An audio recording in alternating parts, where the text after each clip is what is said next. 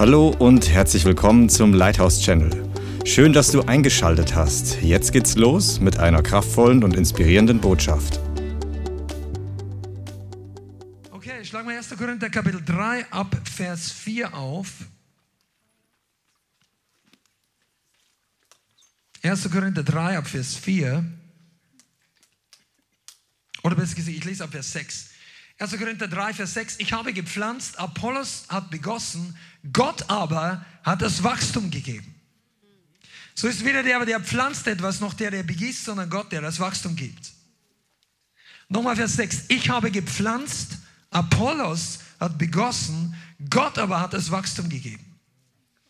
Und ich möchte heute mit euch ein bisschen darüber sprechen, über das Thema, was alle Christen meiner Meinung nach wirklich interessieren sollte, ist, dass wir, wir sind kein, pass mal auf, du bist zwar wie ein Diamant, ein Edelstein vor Gott, noch in der Schleifphase, in der Zubereitungsphase, aber du bist kostbar, aber deine wirkliche Identität ist nicht wie ein toter Stein, sondern wie eine lebendige Pflanze, ein Lebewesen, der neue Mensch. Aber das Bild biblisch ist, dass Gott in und durch uns etwas gepflanzt hat und er möchte es zum Wachstum bringen. Gott möchte, dass du und dass ich wachsen im Geist, dass wir wachsen, dass wir zunehmen in den richtigen Dingen, abnehmen in den falschen Dingen, dass wir lernen, was es bedeutet, im Geist zu wachsen. Du sollst nicht wachsen im Fleisch, in den Werken des Fleisches, in den Dingen, die, die dich abhalten. Aber wir sind dazu berufen, zu wachsen. Amen. Und es gibt Faktoren für Wachstum.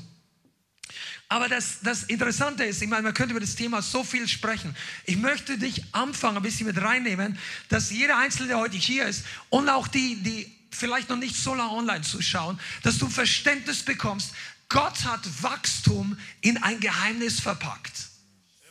Wachstum ist nicht einfach, pass auf, wenn du in die Schule gehst und du bist nicht faul oder, oder irgendwie überfordert mit der, mit, der, mit der Schulgang in erste, zweite, dritte, vierte Klasse. Nach einem Jahr kommst du in die nächste Klasse, nach dem nächsten Jahr kommst du in die nächste Klasse. Meine Tochter ist Lehrerin, für, für die allermeisten Kinder gilt das. Das kann man einfach sagen, oder er ist in der falschen Schule oder sie, dann wird das angepasst. Aber im Normalfall ist das so eins, zwei, drei, vier und es geht einfach weiter. Aber im Geist heißt das nicht, dass wir Christen automatisch wachsen. Also, von Gott her ist es vorgesehen, die geistliche DNA, die du empfangen hast, ist auch so, aber wir haben die Möglichkeit, das zuzulassen, zu beschleunigen oder zu verhindern. Okay?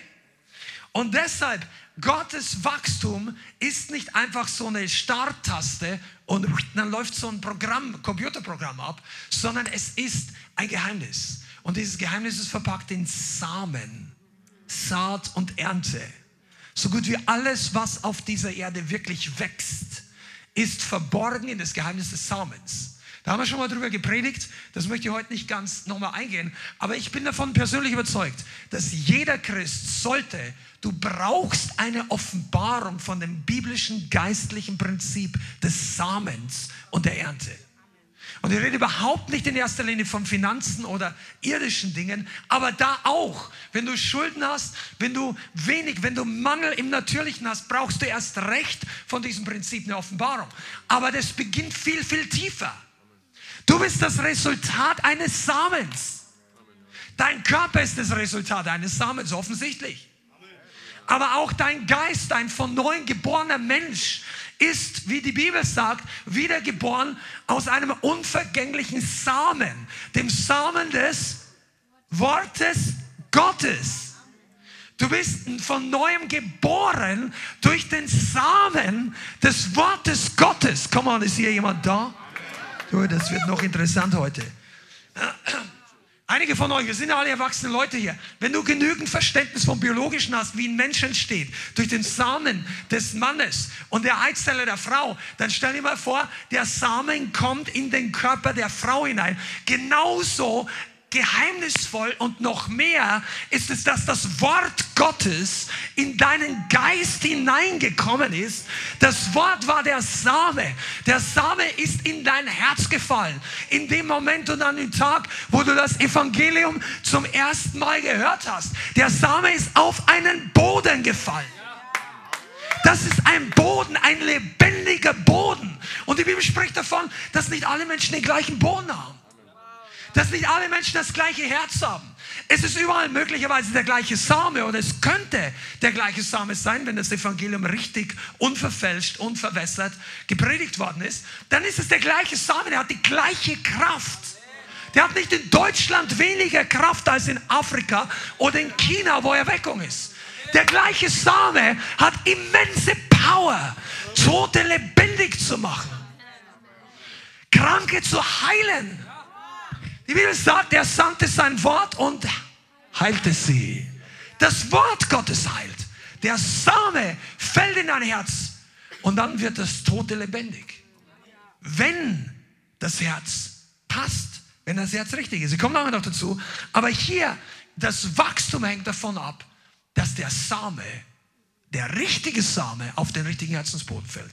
Und dann geht, ist aber nicht zu Ende. Sag ja, ich bin von neu geboren, schön, bin der Gemeinde, gefällt mir alles, der Bruder ist gut, Musik gefällt mir, die Gemeinde ist auch gut. So, jetzt bin ich so auf einer automatischen, so eine Art Straßenbahn, eine Tram oder eine ICE äh, in den Himmel.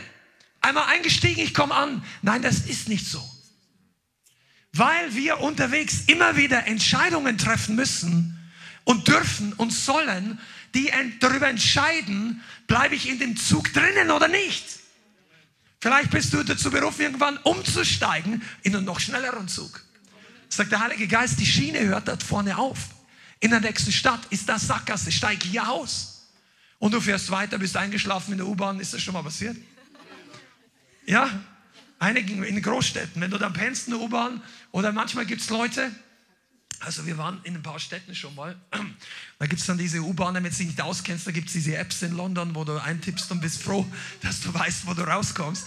Und dann sitzt dich in der U-Bahn und es sitzt irgendein Betrunkener da und, und du denkst dir, du fährst jetzt eine halbe Stunde und weißt genau, wo du hin willst, aber der wacht überhaupt nicht mehr auf.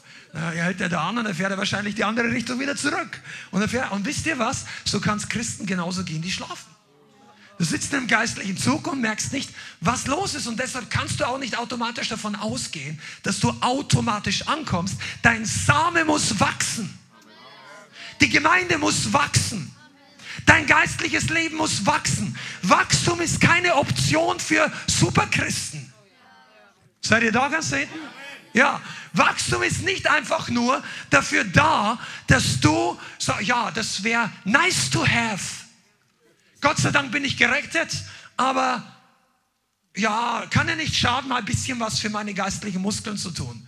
Weißt du, Wachstum ist nicht so, damit du geistlich keinen Bierbauch kriegst. Wachstum ist deine Bestimmung. Sonst bist du ein Invalide. Oder irgendwo geistlich. Ich meine, das ist nicht böse.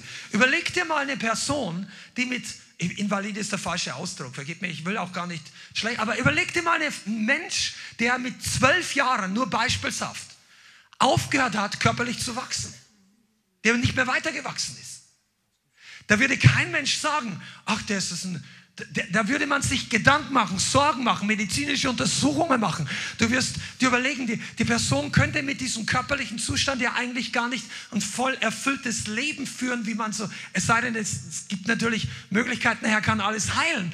Aber das ist doch nicht der Plan. Wachstum ist keine Option für uns. Amen. Und deshalb gibt es auch Diener Gottes Prinzipien in der Gemeinde und in der Apostelgeschichte. Paulus sagt, er hat gepflanzt, er hat gesät, er hat Gemeinden gegründet, er hat einzelne Gläubige hervorgebracht, er hat die Jünger gemacht, er hat sie trainiert, er hat sich mit denen getroffen an einem Ort ein Jahr, zwei Jahre, an einem Ort war er zwei Jahre. Ich glaube, es war in der Schule des Tyrannos, oder? Also er hat auf jeden Fall in dieser interessante Schule, gell? Die haben es dann nicht gleich umbenannt, sagen, ja, das ist alles Kontrolle hier. Nein, die haben dann nicht gesagt, das ist, das ist die, die Schule, die das früher so geheißen hat. Und dann haben die da einfach Bibelschule zwei Jahre gemacht, die ganze Zeit. Und die Leute sind gewachsen. Das war der Grund, dass er sich jeden Tag mit denen trifft. Ja, das wäre mir zu anstrengend. Ja, deshalb sind die damals auch schneller gewachsen. Weil die investiert haben in ihren Wachstum, in ihr geistliches Vorwärtskommen. Und dann kam jemand anders, der hieß Apollos. Das war auch ein mächtiger Mann Gottes und der hat begossen. Der hat das, was jemand anderes angefangen hat, weiter begossen. Das zeigt uns, dass der Same, der in uns gegeben ist, wachsen muss. Amen. Ich möchte jetzt ein bisschen ermutigen, weil ich glaube, dass der Feind einige Christen in diesen Tagen wirklich entmutigen möchte, und es betrifft auch unsere Freunde und die Community online, dass manche denken, ich bin wirklich, es passiert in meinem Leben so wenig. Also es passiert zwar nicht gar nichts, aber sie sehen wenig von ihrem eigenen Wachstum. Du siehst vielleicht bei anderen Leuten Wachstum, du siehst vielleicht bei anderen Leuten Gebetserhörungen äh, und bei dir auch ein bisschen. Aber wer von euch war schon mal frustriert, dass er denkt, ah, ich bin nicht so viel gewachsen, wie ich könnte? Ja, ungefähr 75 Prozent sind ehrlich hier. Halleluja. Und der Rest von euch, preist mir, vielleicht bist du neu bekehrt und das ist nicht dein Problem. Halleluja. Aber ich sagte, wenn du länger mit dem Herrn gehst, es gibt Phasen, wo du denkst, wow, das fühlt sich an wie Rückenwind. Das fühlt sich gut an. Ja, da passiert was. Halleluja. Letzten Monat war ich da und jetzt habe ich eine Stelle in der Bibel gefunden, die ist explodiert in meinem Herzen. Habe es gleich meinem Bruder erzählt, habe es auf drei Leuten bei WhatsApp und einmal noch in Instagram. Und die Leute, der eine hat sich beschwert, die anderen wurden gesegnet. Bumm, und du denkst, hier geht was. Gell? Und Wachstum kommt, weil du on fire bist. Ist der schon mal feurig, ist ein Optimalzustand für Wachstum. Christen wachsen besser bei heißer Temperatur. Ist das schon mal aufgefallen? Kennt ihr diese, diese kleinen, wie heißt es da? Also, diese kleinen, naja, es gibt so Bakterien oder irgendwas oder Hefe, äh, du brauchst eine bestimmte Temperatur, dass sich das vermehrt. Und im Christentum ist so, wenn du es eiskalt machst, dann wächst nicht viel. Ja, genau. Und wir brauchen das, dass wir feurig sind. Aber der Herr möchte dich stärken und der Teufel möchte dich entmutigen. Und dann gibt es den Punkt, wo manche Leute denken, ja, der andere ist gesegnet worden und der hat seine Gebetserhörung, bei dem haben sich Leute bekehrt, die letzten sechs Wochen, acht Wochen, bei mir hat sich keiner bekehrt, es ist alles nur schlecht und hier und da. Und dann kommen die Phasen in deinem Leben, wo es sich nicht nach Wachstum anfühlt. Bist du da?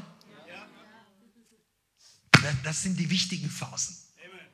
Weil der Bauer geht nicht hin und reißt das Stück Getreide raus, weil ein paar Wochen lang nicht sieht, dass was passiert.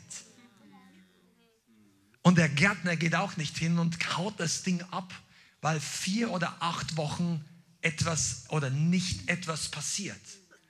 Und wir brauchen eine Offenbarung und du brauchst eine Offenbarung. Das ist der Grund, weshalb du heute hier bist und zuschaust. Ich rede zu denen, die regelmäßig zuschauen ist, du beginnst zu säen und du säst und du säst auf deinen geistlichen Wesen, Leib. Wer auf den Geist sät, wird vom Geist ewiges Leben ernten. Amen. Und wer auf das Fleisch sät, wird vom Fleisch Verderben ernten. Einige von euch, ihr merkt gar nicht, dass ihr in einem Segen wandelt, den ihr letztes Jahr gesät habt. Den ihr vor zwei Monaten gesät habt den ihr vor zwölf Monaten gesät habt. Und wenn du jetzt aufhörst, das Richtige zu tun, komm mal, das ist jetzt ganz wichtig. Wenn du jetzt aufhörst, das Richtige zu tun, ist der Segen meistens nicht sofort weg. Weil wir Saat und Ernte sind in einer verzögerten, in einem Pattern, was ein Delay hat, würde ich im Englischen sagen. Ich weiß nicht, wie das auf Deutsch irgendwie heißt, aber die, die, die Resultate kommen verzögert zum Vorschein. Das, was du heute bist, ist ein, ein großer Teil, also im Guten, der Samen, den du gesät hast, wo du gebetet hast, wo du überwunden hast, wo du dran geblieben bist, wo du die Bibel gelesen hast, wo du in die Gemeinde gekommen bist, auch wenn es sich gut anfühlt und wenn es sich nicht gut anfühlt. Das ist der Same, den du gesät hast. Und dann gibt es Leute, und wir als Pastoren haben das in den letzten Jahren auch ab und zu erlebt. Nicht oft, aber ab und zu, dass Leute das ganze Christentum oder den Glauben oder die Gemeinde wegkicken und nicht mehr kommen und nicht mehr viel beten und nichts mehr zu tun haben wollen mit dem Herrn und so weiter. Und weißt du was? Diese Leute haben nicht sofort die Hölle auf Erden. Und die haben nicht sofort die Ernte von ihrer negativen Entscheidung, sondern die fühlen sich wochenlang noch ganz gut, vielleicht sogar monatelang, weil Verzögerung zwischen Saat und Ernte ist. Und dann machen die einfach, na, ich brauche nicht mehr Bibel lesen, ich brauche jetzt nicht mehr beten. Und, und dann plötzlich läuft es fast genauso gut. Und du denkst, ach, bin ich inzwischen geistlich geworden. Das brauche ich jetzt gar nicht mehr. Ich komme in die Gemeinde, bumm, ich gehe raus auf die Straße, bekehrt sich der Nächste. Hast überhaupt nicht gebetet, bist gerade noch die Augen auf, einmal drüber gekannt und zum Einsatz durch. Und du denkst, das passt für mein Theaterstück heute, ich muss sowieso ausschauen wie der, wie der wilde Bär oder was auch immer. Und, und du bist geistlich überhaupt nicht vorbereitet. Ja, Party. Der, der in die Party spielt, gell? spielst du, als ob du von, in der Früh von der Party kommst. Und du denkst, es läuft gut, weil du im geistlichen Umfeld bist und weil du früher gesät hast. Und jetzt, wenn der Same aufhört, dann hört aber die Ernte in deiner Zukunft auf. Ich möchte dir was ganz Wichtiges sagen. Hör nicht auf zu säen in Zeiten, wo es sich schwierig anfühlt. Oh, come on. Da könnte man jetzt eine halbe Stunde nur über dieses Ding. Hör nicht auf, den guten Samen weiter zu säen, wenn du nichts siehst, wenn du nichts fühlst und wenn es doppelt so schwer wird. Weil du kannst dich zurücksetzen und dein Segen der Vergangenheit trägt dich ein bisschen. Aber irgendwann verlierst du Flughöhe, verlierst du Power, verlierst du Vertrauen. Also einfach dieses Grundvertrauen, dass der ja gut ist, der ist da, der liebt dich, der ist mit dir. Und dann beginnst du zu zweifeln. Zweifeln kommen nicht von heute auf morgen. Zweifeln brauchen Vorlauf. Zweifel brauchen Erlaubnis in deinem Kopf, Erlaubnis in deinem Herzen. Der Zweifel ist genauso ein, Fall, äh, ein Same, ein falscher Same wie der Same des Glaubens. Der Teufel geht umher und versucht seinen Samen des Zweifels zu säen. Und wenn er in deinem Herz Platz findet, dann versucht er auch aufzugehen. Und wenn du zu unwissend, zu passiv warst und hast auch Unglauben zugehört und hast, also jeder von uns hört negative Botschaft irgendwann. Jeder, wir leben in dieser Welt. Aber du solltest dein Herz nicht öffnen. Dein Herr, die Ohren, du kannst die Nachrichten mit deinen Ohren hören, aber du solltest dein Herz nicht öffnen für die Dinge dieser Welt. Aber wenn du dein Herz öffnest, weil du einfach gerade, das kann verschiedene Gründe haben, aber du hast den Samen empfangen von Unglauben, von Angst, den Samen von Panik. Die Welt geht unter, der Strom geht aus, die nächste Pandemie kommt und da gibt es für bestimmte Wahrscheinlichkeiten, dass solche Dinge passieren.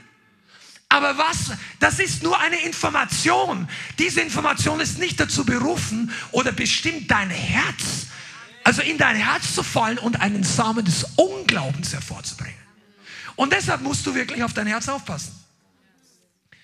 Aber ich möchte nur zur Ermutigung kurz mal lesen, Markus 4, Vers 26. Für diejenigen von euch, wo ihr manchmal zweifelt, ja, der andere geht schneller voran, bei dem passiert mehr. Und wir haben, Bianca und ich haben so viele Leute schon im Coaching und in der Seelsorge gesagt, also nicht allen, aber vielen in der Gemeinde. Ich sage, hey, ist dir eigentlich klar, wie du das letzte Jahr gewachsen bist? Bei dir ist schon so viel passiert. Wir freuen uns wirklich. Du bist echt ein anderer Mensch als damals, als du gekommen bist, vom halben Jahr vor eineinhalb Jahren. Man kann es in deinem Gesicht sehen. Aber wenn du mittendrin bist in deinem Weg, dann siehst du das nicht so. Und hier Markus 4, Vers 26 ist ein Gleichnis für dich heute. Da sagt Jesus, und er sprach mit dem Reich Gottes ist es so, wie wenn ein Mensch den Samen auf das Land wirft. Und er schläft und aufsteht, Tag und Na Nacht und Tag. Und der Same sprießt hervor und wächst. Er, dieser Mann, weiß selbst nicht wie. Die Erde bringt von selbst Frucht hervor, zuerst Gras, dann Ehre, dann vollen Weizen in der Ehre. Wenn aber die Frucht es zulässt, so schickt er das heißt, der, der Bauer sogleich die Sichel oder die Erntearbeiter, denn die Ernte ist da. Nochmal Vers 27. Er schläft und er steht auf, Nacht und Tag und der Same sprießt hervor und wächst und er selbst weiß nicht wie. Ich möchte heute was sagen. Es ist ein Segen, den du freisetzt, wenn du kontinuierlich im Richtigen bleibst. Und du musst nicht jedes Mal fühlen, spüren, dass dein Same wächst. Du darfst glauben, dass das Reich Gottes in dir beginnt zu wachsen, wenn dein Herz richtig ist. Wenn du nicht irgendwie, da gibt es ein anderes Gleichnis, das ist extrem wichtig, aber wenn du die allgemeinen, guten, positiven Voraussetzungen erfüllst, dann beginnt das Reich Gottes in dir zu wachsen. Einige von euch, ja, ich kann nicht predigen. Ich bin nicht. Und dann sitzen die ein halbes, dreiviertel Jahr äh, treu und regelmäßig in den Gottesdienst, in den Trainingsabenden. Und dann gibst du denen nach einem Jahr, aus irgendeinem Grund kommen die zum ersten Mal auf die Straße mit dem Mikrofon, geben Zeugnis. Und du denkst, boah, die war doch nicht in der Predigtschule, die Person.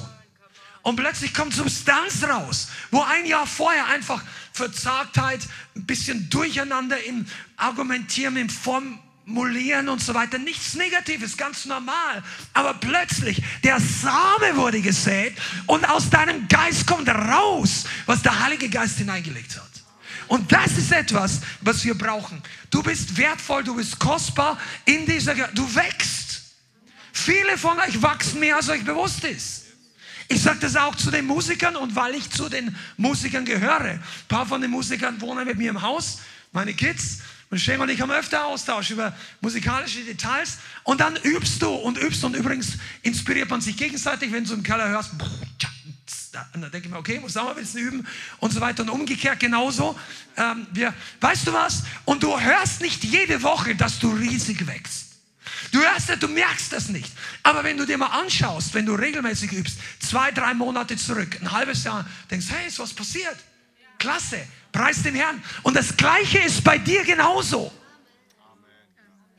Du sagst, ja, das ist immer so anstrengend. Dem Feind widerstehen. Je 20 Mal schon, diese Gedanken wieder. Aber der Teufel will dir genau das einreden, weil er weiß, dass er nur begrenzt Möglichkeit zur Versuchung hat. Ist euch eigentlich klar, die er manchmal leidet unter dem geistlichen Kampf, dass der Feind keine unendlichen Ressourcen hat? Die meisten denken, Gott und der Teufel sind irgendwie so auf einer geistlichen Ebene und der Stärkere gewinnt am Ende. Das ist die größte Lüge des Universums. Gott und der Teufel sind nicht auf der gleichen Ebene. Die sind auch nicht mal in den gleichen Dimensionen. Die existieren, die existieren in unterschiedlichen Dimensionen. Übrigens ist das auch ganz der simple, einfache Lösung. Sagen, ja Gott, der Dämonen wohnen nicht in der Menschen, der mit dem Heiligen Geist erfüllt ist. Das ist total menschlich gedacht. Weil Gott und der Teufel sowieso nicht in der gleichen Realität existieren. Wenn du ein bisschen Mathematik und Physik oder Meta, die, wir haben nicht nur drei oder vier Dimensionen, Länge, Breite, Höhe, Zeit, es gibt viel mehr Dimensionen. Und eine oder mehrere weitere bewohnen auch die, der Feind, der Satan, seine Dämonen. Aber Gott ist so viel größer, in so viel größeren Dimensionen. Der muss sich mit dem Teufel überhaupt nichts teilen. Auch wenn er am gleichen geografischen Ort ist. Oh. Seid ihr da? Der Heilige Geist kann hier sein. Und wenn hier Leute reinkommen, die Dämonen belastet sind, das stört ihn überhaupt nicht in seiner Heiligkeit. Das pustet ihn nicht weg. Im Gegenteil, der Feind kriegt ein Problem, nicht Gott. Gott ist so viel größer. Und der Feind hat keine unendlichen Ressourcen. Der möchte dich so lange belügen, genau bis vor dem Punkt, wo du einmal mehr überwinden und plötzlich geht die Tür auf. Ist dir das klar, dass jeder Mensch nur eine begrenzte Anzahl von Widerstehen machen muss und dann flieht der Feind. Der Rest deines Lebens ist nicht einfach widerstehen, widerstehen, oh mein Leben ist schlimm, widerstehen. Nein, bis der Teufel flieht in diesem Punkt. Den Rest unseres Lebens müssen wir immer. Aber weißt du, wenn der Teufel flieht, dann ist er von dir auf der. Ist dir schon mal klar, dass der Teufel vor dir fliehen könnte? Flucht vor dir. Aber bei manchen Christen ist er hinterher. Er jagt ihn. Die Christen sind vom Teufel auf der Flucht. Ja, vielleicht nicht bewusst, die ignorieren den einfach, aber in Wirklichkeit sind sie auf der Flucht vor ihren Ängsten, auf der Flucht vor den Schulden, auf der Flucht vor Einsamkeit, auf der Flucht vor was auch immer. Und in Wirklichkeit haben sie dem Feind nicht widerstanden und dann fliehen sie vor ihm. Dagegen, wenn du gelernt hast, dem Feind zu widerstehen, dann beginnt der Teufel vor dir zu fliehen. Und das sind die Leute, die kein Problem mit geistlichen Kampf haben. Da hast du Leute, die kommen in die Gemeinde und sagen, warum redet ihr so viel geistlichen Kampf? Warum? Weil der Sieg Spaß macht.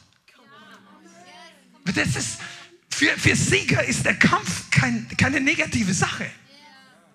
Come on, Stella, ist wahr? Come on. Das ist die Wahrheit.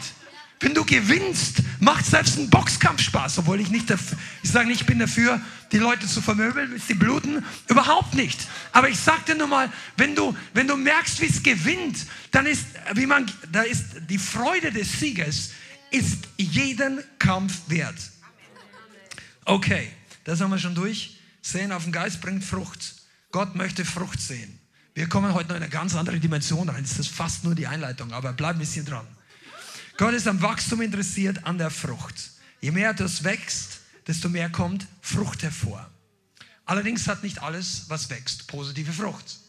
Die Bibel sagt an manchen Stellen auch, dass das Negative auch Frucht hervorbringt. Deshalb lässt Gott auch Leuten, die massiv in Sünde fallen, Zeit. Zeit, Buße zu tun. Zeit, umzukehren. Aber er lässt auch bei denen, die nicht umkehren werden, Zeit dass sich die Frucht der Ungerechtigkeit zur Fülle entwickelt. Und am Ende kommt das Gericht. Spätestens, wenn die Menschen vor Jesus stehen. Manchmal, ich sage nicht, dass Gott die Menschen auf der Erde richtet, oder nicht, nicht häufig. Es gibt Stellen in der Bibel auch, Herodes zum Beispiel, aber an der anderen, oder, oder Ananias und Sapphira, aber an vielen Fällen lässt Gott Zeit, bis die Frucht sich entwickelt. Okay? Und deshalb ist es wichtig, dass wir dieses ähm, Prinzip von Saat und Ernte verstehen. Wenn du zu viel negative Frucht in deinem Leben hast, hast du zu viel negativ gesät. Beschwer dich nicht über die Ernte, wenn du selber gesät hast. Seid ihr da? Beschwer dich nicht, dass du so alleine bist, wenn du wenig Leute besucht hast. Wenn du dich selber wenig ausgestreckt hast. Beschwer dich nicht, dass jemand deine Not nicht sieht, wenn du selber dich sowieso nur um dich drehst und anderen nicht helfen möchtest. Saat und Ernte. Beschwer dich, dass keiner dir ein Geschenk macht. Und das letzte Mal, als dem du jemand was geschenkt hast, das war vor 18 Jahren. Keine Ahnung, oder? So, ich will auch gerne ein Auto geschenkt bekommen. Hast du schon mal eins gesät? Nein, ich habe ja keins. Hast du ein Spielzeugauto? Ja, das hat mir mein Dad geschenkt. Das ist viel Geld wert. Same. Saat und Ernte. Aber das ist nur eine Nebensache. Wichtig ist, dass der richtige Same auf den richtigen Boden fällt. Und ich möchte aus Zeitgründen einfach nur kurz erwähnen, dass das Gleichnis mit den vier Herzensböden, das Jesus in mehreren Evangelien oder das niedergeschrieben wurde in mehreren Evangelien, ist einer der wichtigsten Gleichnisse überhaupt. Und jeder Christ, und wenn du zu unserer Gemeinde gehörst, du solltest das kennen und du solltest das verstehen. Es steht zum Beispiel in Matthäus 13. Und ich werde nicht das ganze Gleichnis lesen, aber das ist, wo Jesus sagt, der Sämann ging aus, um zu säen, und einiges fiel auf den Weg, anderes fiel auf das Steinige, anderes unter das Dornige und anderes auf guten Boden und so weiter. Und dann lesen wir kurz die Auslegung, Vers 19. Ja, Matthäus 13, Vers 19. So oft jemand das Wort vom Reich Gottes hört und nicht versteht, ja genau zum nicht versteht, kommt der Böse und reißt weg, was in sein Herz gesät war. Dieser ist es, der auf den Weg gesät ist. Vers 20. Der aber auf das Steinige gesät ist, dieser ist es, der das Wort hört und es sogleich mit Freuden aufnimmt. Er hat aber keine Wurzel in sich, sondern ist nur für eine Zeit oder es ist nur für eine Zeit. Und wenn Drangsal entsteht oder Verfolgung um des Wortes willen, nimmt er sogleich Anstoß. Anstoß. Das war der auf das Steinige. Vers 22, der aber unter die Dornen gesät ist, dieser ist es, der das Wort hört und die Sorge des Lebens und der Betrug des Reichtums ersticken das Wort und er bringt keine Frucht. Der aber auf die gute Erde gesät ist, dieser ist es, der das Wort hört und versteht, welcher wirklich Frucht bringt. Der eine und der eine trägt 100, der andere 60, der andere 30-fältig Frucht. Und hier sehen wir einen ganz wichtigen Punkt, weshalb Menschen im Glauben nicht wirklich Frucht bringen, weil der Same nicht auf den optimalen Boden fällt. Und die Resultate kannst du eins zu eins rauslesen. Bei einem ist das Herz so hart, dass das Wort gar nicht reinfällt, weil, und dann verstehen sie es auch nicht. Warum, was sagt Hebräer? Ich glaube, es ist 11, Vers 2. Durch Glauben verstehen wir, dass die Welt nicht aus Erscheinendem geworden ist. Die Bibel sagt, dass wir verstehen die Welt sowieso nicht, außer durch Glauben. die Schöpfung, die Zusammenhänge. Erst durch Glauben verstehen wir. Was sagt Jesus hier, warum das Wort geraubt wird? Weil er das Wort gehört hat, aber nicht versteht. Der versteht es nicht, weil er es nicht glaubt. Der glaubt das nicht. Das wird gepredigt, sagt, ja, das glaube ich nicht. Ja, muss ich erst mal überlegen. Und dann kommt der Feind und raubt es weg. Das ist schade für die Leute. Aber wie ist es mit dir? Und mit mir? Wenn du das Wort Gottes hörst, reagierst du hier oben, zack, ja, in die Box. Oder reagierst du im Herzen und sagst, ich glaube das. Ich nehme das an. Und es gibt viele Feinde des Glaubens. Stolz zum Beispiel. Ja, das kann ich nicht glauben. Das fordert mich heraus. Der, der redet gar nicht mit mir, als ob er mich liebt. Der Same hat trotzdem Kraft. Weil Gott versucht, neben dem Panzer des Unglaubens und des Stolzes ein Loch zu finden, wo er den Samen hineinbringt in dein Herz und in meins. Und manchmal braucht er dazu einen Bauern, einen Sämann, der exakt das Gegenteil ist von dem, was wir uns wünschen. Wir wünschen uns einen, so eine Krankenschwester-Sämann. Aber manchmal kommt so ein tätowierter, ähm, ja, bei der Bianca. Das ist aber die Bianca mehr Gunst bei manchen Leuten wie ich. Aber manchmal kommt ein Automechaniker oder Hells Angels Typ Sämann und denkst, boah, na, lieber nicht. Und der Heilige Geist sagt, nimm's an, das ist dein Segen. Ja, ich warte auf den anderen. Und du wartest und wartest und wartest. Und der Zug kommt nicht. Kein zweiter Prediger, weil es gibt keinen Prediger-Wunschkonzert im Reich Gottes. Du kannst ihn nicht aussuchen. Ja, der gefällt mir nicht. Heiliger Geist schickt mir jemanden, der besser gekleidet ist. Ja, den sein Charakter. Hast du mal Johannes der Täufer gelesen? Heuschrecken will der Honig, ihr Otternbrut und Schlangen gezücht. Das hat er zu denen gesagt, die sich bekehren wollten. Die Bibel sagt, mit, und mit anderen Worten ermahnte er das Volk und verkündete ihnen gute Botschaft. Das steht drinnen. Der schreit dir an als Ottern, Schlangenbrut und die Bibel nennt es gute Botschaft. Wisst ihr warum? Weil, die, weil das war die Anfang, das war die Aussortierstation der Stolzen, von, de, von denen, die demütig genug waren, das Wort anzunehmen. Und bei den Stolzen kam sofort der Teufel, wie die Vögel, raubt das Wort weg, auf dem Weg zurück vom Jordan, wo sie, wo sie Johannes getroffen haben, zack, wieder weg. Du gehst in den Gottesdienst rein und findest alles cool und dann kommt diese eine Stelle, wo der eine Prediger irgendwas sagt, das könnte was mit dir zu tun haben und dein Herz macht Bumm. So, ja, ist nicht für mich. Ich kenne zehn andere Internetprediger, die sehen das anders. Und der Heilige Geist sagt, kann es sein, dass das auf dich zutrifft? Sagt, das trifft überhaupt nicht auf mich zu. Ich habe seit fünf Jahren kein Problem damit. Ja, aber dein, deine Vergangenheit spricht irgendwie andere Sprache. Aber weißt du, Gott sendet die Hilfe manchmal in einem Package, wo wir es nicht bestellt haben. Du kannst ja auch nicht aussuchen, wie der, der, der Hermes oder der Amazon oder der Postbote aussieht, der an deiner Tür klopft. Aber du wärst blöd, wenn du das Paket nicht nimmst, nur weil der irgendwie komisch riecht.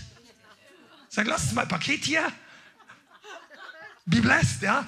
Aber nimm doch das Gute nicht, lehne doch das Gute nicht ab, weil du denkst, der Botschafter stickt für dich. Manche Leute verpassen die Berufung ihres Lebens, weil sie allen erklären müssen, was die anderen alle falsch machen. Das ist nicht die. Naja, okay. Es gibt zwei große Gleichnisse, aber das möchte ich heute auch nur streifen. Der Same und die Ernte, das Herzensboden, der Herzensboden und der Samen, das könnt ihr euch zu Hause mal lesen. Matthäus 13 zum Beispiel, das komplette Gleichnis. Das zweite große Thema, was Jesus über Frucht erwähnt, ist die bekannte Bibelstelle Johannes 15. Ich bin der Weinstock, mein Vater ist der Weingärtner, ihr seid die Reben. Und jede, Johannes 15, Vers 2, jede Rebe an mir, die nicht Frucht bringt, die nimmt er weg. Jede, die Frucht bringt, die reinigt er, dass sie mehr Frucht bringt. Und diese ganze Kapitel, das ist ganz wichtig. Da zeigt sich auch schon, dass Gott nicht nur mit denen arbeitet, die falsch sind. Ist dir das eigentlich mal aufgefallen? Ja, ich habe nicht mehr so viele Probleme. Die anderen brauchen Seelsorge, Coaching, die anderen brauchen Reinigung. Ich brauche jetzt einfach nur noch Erfahrung. Stärke, mehr Kraft. Der Heilige Geist sagt, jede Rebe, die Frucht bringt, reinigt er. Du, der, menschlich denkst du dir, jetzt habe ich eh schon Frucht gebracht, jetzt geht es nochmal los. Aber der Heilige Geist sagt, die Frucht ist so kostbar. Nur unser Fleisch quiekt wie ein sterbendes Schwein vor der Schlachtung. Aber der Geist jubelt, wenn, da, wenn du wächst und wenn du sagst, Reinigung, noch mehr Frucht. Ist das wahr? Autsch oder Amen? Halleluja. Genau. Und jetzt kommen wir zum interessanteren Teil. Weil, ich habe die, die, die, die, Botschaft heute genannt, prophetische Schlüsselfaktoren wie Wachstum und Beschleunigung. Okay? Und ich weiß, dass ihr eingeschaltet habt, um das rauszuhören. Wie kommen wir jetzt endlich zu diesem Thema? Wachstum ist ja gut, aber die meisten von uns denken, es dauert so lang. Ah, und manchmal stimmt es. Aber Gott hat ein Geheimnis, dass es schneller gehen kann. Gott hat eine Verheißung, äh, äh, eine versteht schon, Verheißung für Beschleunigung gegeben. Beschleunigung ist was ganz was Spannendes. Ich glaube, das Wort hat es irgendwie vor ein paar Jahrhunderten nicht so wirklich gegeben. Da haben es noch keine Motoren, keine Motorräder, keine schnellen Autos oder was auch immer gehabt. Hier, Amen. Ja. Beschleunigung ist eine exponentielle Zunahme. Oder auch nicht exponentiell, aber es ist auf jeden Fall, ist eine, mir macht das Spaß. Also ich sage jetzt nicht, dass ich ein Raser bin, aber wenn, wenn du merkst, dass sich was bewegt und der Herr gibt eine Verheißung und diese Verheißung ist wirklich absolut fantastisch, schlag mal Amos Kapitel 9, Vers 13 auf. Amos, das ist ein kleiner, also ein Prophet mit einem kleinen Buch, kurz vor dem Neuen Testament. Amos Kapitel 9, Vers 13. Amen, bist du da? Und dann sagt der Prophet Amos, siehe Tage kommen, spricht der Herr. Da rückt der Pflüger nahe an den Schnitter und der Traubentreter an den Sämann. Und die Berge triefen vom Most und alle Hügel zerfließen. Da wende ich das Geschick meines Volkes Israel. Sie werden die verödeten Städte aufbauen und bewohnen, Weinberge pflanzen und deren Wein trinken. Gärten anlegen und deren Frucht essen. Ich pflanze sie ein in ihr Land und sie sollen nicht mehr herausgerissen werden aus ihrem Land, das ich ihnen gegeben habe, spricht der Herr, dein Gott. Okay, hör nochmal genau zu.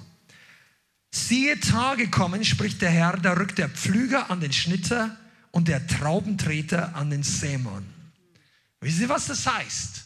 Gott beschleunigt die Zeit zwischen Saat und Ernte. Das ist nicht im Natürlichen möglich. Weil zwischen Saat und Ernte vergeht immer eine gewisse Zeit. Und die ist im Natürlichen abhängig von der Vegetation, von dem Wetter, von verschiedenen Umständen, aber nicht von dem, wie hart der Bauer schwitzt. Ist dir das klar? Und Gott gibt die Verheißung, dass die Zeit verkürzt wird. Dass dein Wachstum schneller geht dass du, ja, da kann man ein bisschen besseres Amen sagen, dass dein Wachstum, du hast gesät und du wartest nicht mehr fünf Jahre, bis der Durchbruch kommt. Einige von euch, ihr habt geistlich kämpft, gekämpft und gesät und ihr wart treu und ihr habt diese Süchte rausgeschmissen und dann bist du vielleicht gefallen, aber du bist wieder, du bist dran geblieben. Du hast den Herrn gebeten, Herr, bring Ordnung in mein Leben und du hast durchgebetet und das war aber vielleicht für dich mühsam und es hat vielleicht drei Jahre gedauert, bis du aus dem Gröbsten rausgekommen bist. Das kann auch schneller gehen, aber ich sage, es war vielleicht so. Aber ich sag dir mal eins, der Rest deines Lebens muss nicht in diesem Tempo laufen. Der Rest deiner Durchbrüche muss nicht in diesem Ta Taktung laufen. Okay? Das muss nicht so sein. Sondern du kannst Beschleunigung erleben. Und diese Beschleunigung ist die Verheißung. Ich möchte ein bisschen darauf eingehen, weil ich glaube, dass das für einzelne Leute von uns eine wichtige Applikation, Anwendung hat und kooperativ für Erweckung in Deutschland. Oder überhaupt lokale Erweckung. Beschleunigung der Verheißung, Beschleunigung der Ernte, Beschleunigung des Erlebens. Einige von euch werden frustriert. Du denkst, wenn es eine Geschwindigkeit weitergibt, bin ich 83, bis ich meine Dinge los habe. Aber der Heilige Geist denkt nicht so. Denn es gibt einen Beschleunigungsfaktor. Und wenn wir da reinkommen, dann wird es richtig heiß. Aber ich möchte noch ein bisschen vorher den the ground bereiten. Ja? Du brauchst Beschleunigung, damit du in der kürzeren Zeit mehr Wachstum erlebst. Aber das, die Samen musst du trotzdem selber säen. Die guten Entscheidungen musst du trotzdem treffen. Beschleunigung bedeutet nicht, ja, der Herr entscheidet für mich und ich, ich steige in den Aufzug. Ich wollte mich eigentlich nicht ändern, aber ich komme oben raus wie, wie halb Jesus. Das ist, nicht, das ist nicht Beschleunigung. Beschleunigung ist, du triffst ganz unten die gleiche Entscheidung wie immer. Nämlich eine gute. Ich hoffe. Du triffst die gute Entscheidung. Aber die Wartezeit, die Geduldsphase verkürzt sich. Wenn ihr da, Heiliger Geist, hilf mir. Einige von euch, wisst ihr eigentlich, wovon ich rede? Zwischen, zwischen dem Gehorsamschritt, dem Saat der richtigen Entscheidung und dem Erfahren, dem Erleben der Verheißung, der Gebetserhörung, ist in den allermeisten Situationen eine Zeitspanne. Das ist Gottes Geheimnis. Das verstehen Ungläubige nicht. Aber wie die Bibel sagt, es ist die Ehre des Gottes, Sache zu verbergen und die Ehre des Königs, sie zu erforschen. Wer von euch ist König und Priester? Du darfst das Geheimnis entdecken. Gott hat da eine, ich sage nicht Wartezeit, sondern eine Glaubensprüfungszeit eingebaut. Du hast dich fürs Richtige entschieden. Sagst, Herr, jetzt habe ich mich endlich entschlossen, dir zu folgen. Der Heilige Geist sagt, gut. Und am nächsten Morgen stehst du auf und deine Probleme sind noch nicht weg. Oder du hast deinen Zehnten gegeben und dein Konto ist am nächsten Tag nicht übervoll. Oder du entscheidest dich zu vergeben, aber die Bitterkeit ist am nächsten Tag trotzdem, gefühlt sich nicht, als ob sie gleich weg ist. Und jedes Mal, wenn du die richtige Entscheidung triffst, nicht jedes Mal, aber sehr häufig ist eine Zeit, wo Gott sehen möchte, ob du es wirklich ernst meinst. Ob es du ernst meinst. Manche von uns denken sich, Herr, ich möchte sehen, ob es du ernst meinst. Ich gebe ein Zehn, heißt er, teste mich. Das ist die einzige Stelle in der Bibel, wo die sagt, ihr könnt mich testen. Und dann werdet ihr merken, dass ich es ernst meine. Aber weißt du, viele Christen denken sich, ja, zeig mir mal, dass du es ernst meinst. Und Gott zeigt sich ein, zwei, dreimal. Aber manchmal möchte Gott sehen, ob wir es ernst meinen. Weil unsere Worte sind so schnell raus. Meinst du es wirklich ernst? Und das ist nicht nur, dass Gott dir nicht traut. Ja, der Herr sieht mein Herz. Ja, das ist das Problem. Das ist bei mir auch. Wenn die Leute sagen, ah, der Herr sieht mein Herz. Ah, alles gut. Na, ich habe mir da gedacht, der Herr sieht unser Herz das ist dann nicht mehr alles gut, weil wenn man ehrlich ist zu sich selber, dann entdeckt man doch, aber die meisten von euch, vielleicht seid ihr, naja, wir haben eine gut durchmischte Gemeinde von der Altstruktur, aber früher haben wir mit den jüngeren Leuten angefangen. Wenn du älter bist, dann wirst du merken, dass man nach hinten, be du merkst, dass dein Herz gar nicht so positiv war, wie, wie du gedacht hast, als du 25 warst. Oder 28.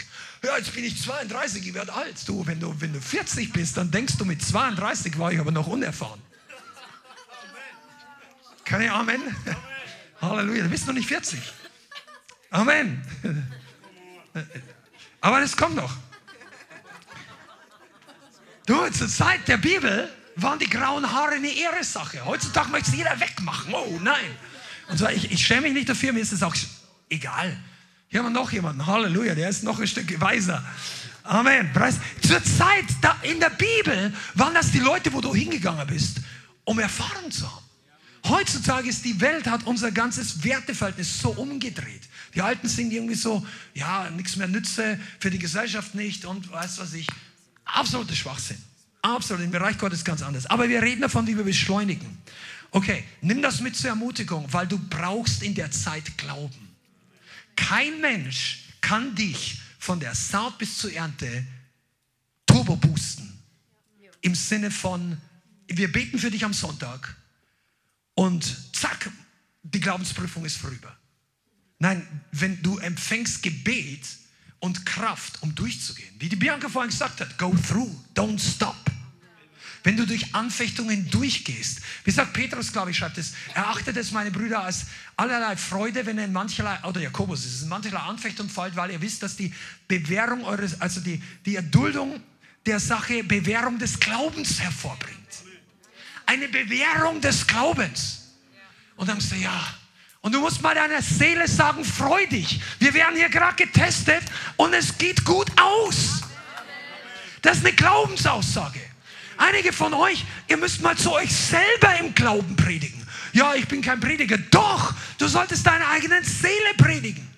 Sag mal deiner Seele, heute wird ein guter Tag, Seele. Und dein Verstand sagt ja, ich weiß nicht. Dann sagst du, Verstand, wir haben dich jetzt nicht gefragt. Ich rede jetzt aus dem Geist zu der Komplettseele. Ja, bin ja nicht schizophren. Gott sei Dank. Das ist ja auch Singular. Dein neuer Mensch ist das wirklich Wichtige. Dein Geist. Deshalb konnte damals David schon sagen, Seele, was bist du so aufgelöst? Also was bist du, was regst dich so auf? Harre auf den Herrn. Ah, das ist Überwindersprache. Amen. Du bist hierher gekommen, um das zu hören. Also, nimm die Verheißung als Ermutigung. Der Herr beschleunigt. Und jetzt komme ich eigentlich zu dem richtig starken Sache. Warum steht genau in Amos Kapitel 9, Vers 13 diese unfassbare Wahrheit, dass Gott die Zeit verkürzt und beschleunigt? Warum steht es drin? Ja, du musst den Kontext sehen. Wie heißt das schön? Kontext ist King. Les mal Amos 9, Vers 11. Amos 9, Vers 11. An jenem Tag richte ich die verfallene Hütte Davids wieder auf. Ihre Risse vermauere ich und ihre Trümmer richte ich wieder auf. Und ich baue sie wie in den Tagen der Vorzeit, damit sie den Überrest Edoms und all die Nationen, das heißt die Heiden, in Besitz nehmen, über denen mein Name ausgerufen war, spricht der Herr, der dies tut. Das hat eine Dimension, die musst du verstehen. An jenen Tagen sagt der Prophet und sagt Gott durch den Propheten, ich, richte, ich richte die verfallene Hütte Davids auf. Und einige von euch wissen, was damit gemeint ist, andere noch nicht. Aber Gott sagt die Verheißung der Verkürzung der Ernte, die Verheißung der Beschleunigung deines Wachstums, die Verheißung der Beschleunigung der Erweckungsbewegung ist kontextmäßig genau dort eingebaut, wo der Heilige Geist sagt, ich richte die Hütte Davids auf. Die Hütte Davids, nicht die Stiftshütte Mose, nicht, den, nicht das neue himmlische Jerusalem, die Hütte Davids und ihre Risse vermauere ich und ihre Trümmer richte ich auf. Und um den Kontext mal für alle, die das nicht ganz verstehen, nochmal reinzubringen. Das ist ein, so eine fantastische Wahrheit. Die Hütte Davids ist ein Begriff, das, das Wort heißt auch Zelt Davids. Das ist keine Holzhütte, das war Zelt und Hütte ist das gleiche Wort. Das war nicht das Haus, nicht der Palast Davids, nicht sein eigenes Haus. Das war das Zelt Davids. Was war das Zelt Davids? Damit ist gemeint, der ganze König, das Königtum Davids, aber noch spezieller seine etablierte Form der Anbetung zum Höhepunkt seiner Herrschaftsmacht. Und wir werden uns in den nächsten Wochen, ich weiß nicht, ob hier im Teaching oder in einem Sonderteaching, David noch mal etwas genauer anschauen. Aber du musst wissen, dass zur Zeit Davids, als David auf der Bildfläche in der Historie erschienen ist, war Israel in einem sehr schwierigen Zustand. Der erste König, den sie hatten, war Saul. Saul hatte Gott nicht gehorcht. Saul ist abgefallen von Gott. Saul hatte einen klaren Auftrag. Er hatte eine Salbung. Er hatte sogar eine prophetische Berührung. Die Bianca hat es, glaube ich, letzte Woche gepredigt. Saul war eigentlich gar nicht so von vornherein prädestiniert, ein Prophet zu werden. Aber Gott hatte Mitleid und Gnade mit Israel und er hat den König einfach gesalbt. Und er war eh groß von Gestalt, schön von Ansehen, also mächtig. Und die, die Leute sind ihm gefolgt, das Volk. Aber Saul hatte auch Probleme mit seinem Charakter, hatte Minderwertigkeit, da kannst du eine Stelle rauslesen. Er war, er hatte seine Identität nicht in Christus wirklich, also Christus zusammengefasst im Herrn, im Alten Testament. Also nicht, dass er Christus hätte ja eh nicht kennen können als neutestamentlich, aber er war nicht gestärkt in dem Glauben in Yahweh, in den Geboten Gottes, in seiner Berufung. Er war abhängig von Samuel. Saul war kein guter König, weil er war menschenfürchtig. Er hatte Gott gedient, weil er in die Position kam. Er hat Gott gefolgt, weil er in die Position kam. David hat Gott gedient, bevor er in die Position kam. Saul hat ihm gedient, um seine Position nicht zu verlieren. David hat ihm gedient, noch bevor er jemals eine Position hatte. David hat so viele Schlüsselcharaktereigenschaften gehabt. Und als Saul, Saul hat den Wagen in den Grauen gefahren. Er hatte die Möglichkeit, die Salbung, die Feinde zu schlagen, so wie Gott es wollte. Gott war mit ihm. Okay? Aber er wollte, dass bestimmtes Gebot komplett äh, äh erfüllt wird. Und Saul hat an einer bestimmten Stelle die Menschen gefürchtet. Er hat ihnen nicht er hat Gott nicht gehorcht, sondern die Leute haben sich beschwert, ja, müssen wir die jetzt alle umbringen und so weiter. Und, ähm, und, und Saul hat Gott nicht gehorcht, dann, dann hat Gott ihn verworfen. Und zu diesem Zeitpunkt hat er einen neuen König eingesetzt, David. Er hat ihn gesalbt. Und von dem Punkt an, wo er gesalbt war, bis zu dem Punkt, wo er wirklich König in Jerusalem war, sind viele Jahre vergangen. Und vieles passiert. Er hat gelernt, er ist durchgegangen, Hör gut zu, David ist jetzt wichtiger als, als das Ding hier, das, das fällt jetzt nicht gleich von der Decke. Und er wollte, Gott wollte sich ein Haus bauen, während Saul religiöses System aufgebaut hat, um seine eigene Position, sein Königtum zu schützen, seine Leibwache, seine Mitarbeiter benutzt hat, um ihm Leute, die ihm gefährlich werden, wie David später, zu verfolgen, zu ermorden. Der hat Leute aufgetragen, Priester zu ermorden. Unfassbar. Leute, die opfern sollten. Leute, die Gott geheiligt waren. Der Herr hat die geliebt. Der hat dieses ganze Dorf mit 74 Priestern inklusive aller Familien und Kinder ausradieren lassen, weil er gedacht hat, sie hätten David unterstützt. Da siehst du auch, welche dämonische Macht aufsteht gegen den Gesalbten des Herrn. David war gesalbt vom Herrn. Und er war als ein Befreier gesalbt. Der hatte vorher Goliath getötet. Allein schon diese Geschichte ist wert, dass du es einmal pro Woche liest. also, dass du einfach mal studierst. Und dann hat David, als er König wurde, die Prinzipien, die er Jahre und Jahrzehnte lang vorher gelebt hat, etabliert in Jerusalem. Er hat sich Jerusalem als Hauptstadt gesucht und das Erste, was er gemacht hat, als er eingezogen ist in Jerusalem, ist, er wollte Gottes Gegenwart bei sich haben. Er hat die Bundeslade geholt. Die Bundeslade, um die sich Saul nie gekümmert hat, außer wenn er sie gebraucht hat, damit beim Kampf irgendwie so eine Art besonderer Segen da war. Einfach eigennützig. David hat es nicht als Eigennutz zu sich geholt. Er hat die Gegenwart Gottes geliebt. Schon auf der Weide. Er hat die Musik Gottes geliebt. Er hat Instrumente gelernt, als ihm keiner den Auftrag gegeben hat. Er hat die Schafe behütet mit seinem Leben. Saul hat die Schafe benutzt, um sich am Leben zu behalten. Also die Schafe, in Anführungszeichen. Da war so viel Unterschied. Und David hat all diese Charaktereigenschaften mitgebracht und kultiviert. Und Gott hat durch David ein Königtum erschaffen, das ein Mann nach seinem Herzen war. Und dieses Königtum war, hat den Höhepunkt in Zion gehabt. Zion, wenn du ins Leithaus kommst und du fühlst dich hier wohl, Zion ist ein Prinzip, das du verstehen musst. Zion ist der Höhepunkt der damaligen Herrschaft. Zion ist der, der schönste Ort auf Erden, sagt die Bibel. Gott liebt die Tore und den Ort Zions mehr als alle anderen Plätze der Erde. Warum? Das ist eine Jebusiterfestung. Da waren auch noch Heiden. Weil David ihn als einen permanenten Platz der Anbetung eingerichtet hat. 24 Stunden, sieben Tage die Woche, 288 Hauptmusiker in zwei Stunden Schichten, 40 Jahre lang Worship. 40 Jahre lang Lärm für den Herrn. Aber nicht einfach Lärm, der Herr sieht mein Herz. Nein, das waren alles Meister, sagt die Bibel. Die haben alle geübt, die konnten ihr Ding. Aber da waren Zehntausende von Leute, die haben sich darüber gefreut. Wenn David damals ein Radio Jerusalem gehabt hätte, ich sagte, auf der wichtigsten Sendefrequenz wäre 24 Stunden lang Worship gelaufen. Da wäre nicht eh, wie heißt das, europäische Song Contest oder irgendeine Rockband gelaufen.